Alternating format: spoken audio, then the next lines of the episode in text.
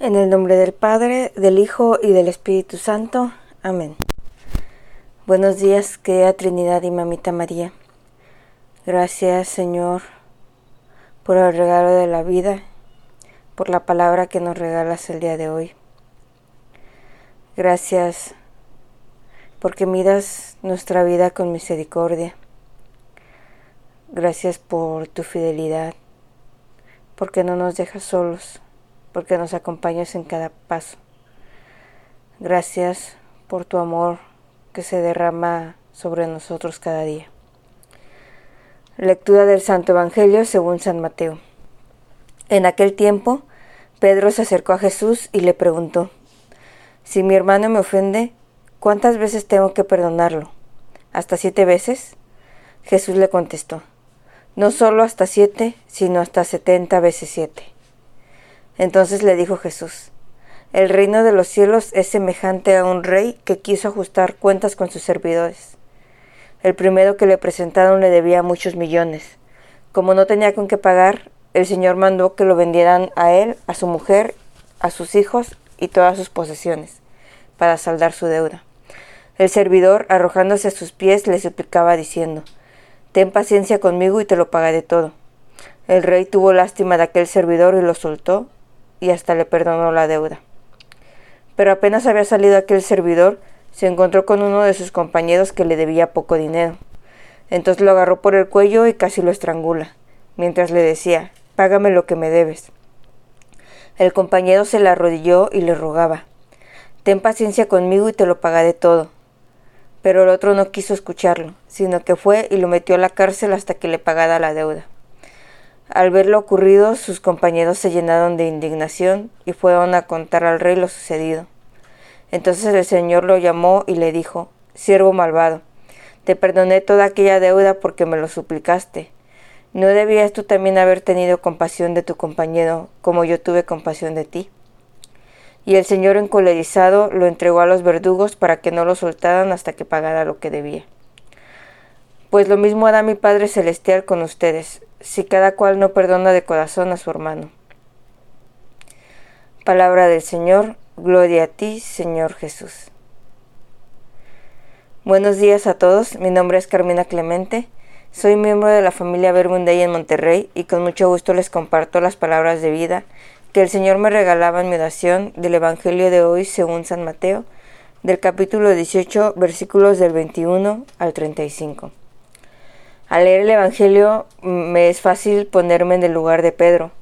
Yo creo que nadie está exento de haber sido ofendido alguna vez, ya sea intencional o deliberadamente, ni tampoco pues, estamos exentos de, haber ofendido a, alguien. Y la pregunta de Pedro es una pregunta que a lo mejor también resurge en nuestro interior. ¿Cuántas veces tengo que perdonarlo? Y tomando la pregunta como mía, yo decía, ¿Cuántas veces son necesarias para perdonar la ofensa? ¿Cuántas veces son necesarias para que la relación con esa persona vuelva a ser como antes de la ofensa? ¿Cuántas veces son necesarias para no guardar rencor? ¿Cuántas veces son necesarias para estar bien con Dios, para que me dé su aprobación? O sea, para que mi corazón esté limpio y pueda seguir teniendo esta relación con Él. Y podríamos seguir preguntándonos cuántas veces son necesarias para poder perdonar de verdad, ¿no?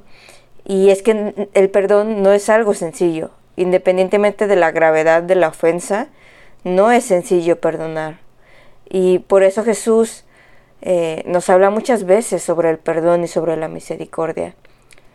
Eh, y de diferentes maneras para que podamos entender y comprender. Eh, y en esta ocasión primero le da a Pedro una respuesta en cantidad, porque Pedro pues pregunta sobre la cantidad de veces, ¿no?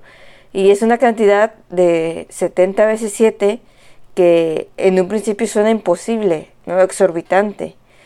Pero la realidad es que no se trata de cuántas veces perdonemos al hermano que nos ha ofendido, ni se trata de un perdón por cumplir la ley, ¿no? Un perdón por cumplir los mandamientos sino que se trata de, de perdonar sin límites, ¿no? 70 veces 7 es sin límites, un perdón de corazón, como dice al final del Evangelio.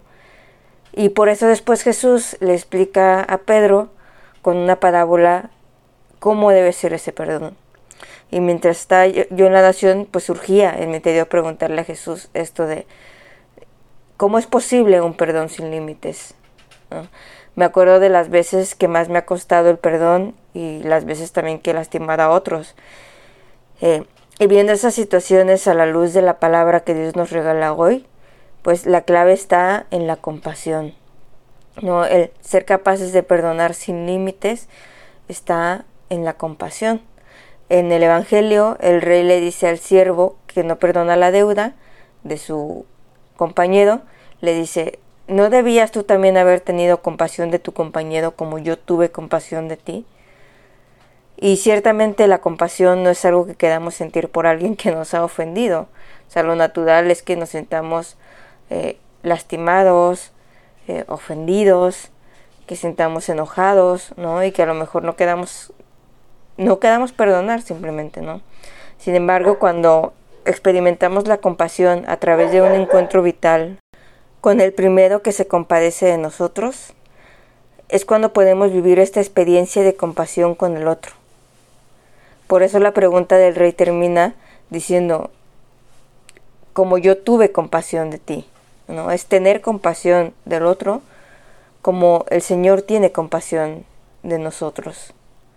La cuaresma es un camino de preparación para el encuentro con aquel que ha dado la vida por nuestros pecados, aquel que ha asumido nuestra culpa y que ha caminado entre insultos y golpes hasta el final, hasta la cruz, hasta la muerte en la cruz. Sin embargo, no tenemos que esperar hasta Semana Santa, hasta el Viernes Santo, para experimentar su perdón y su misericordia.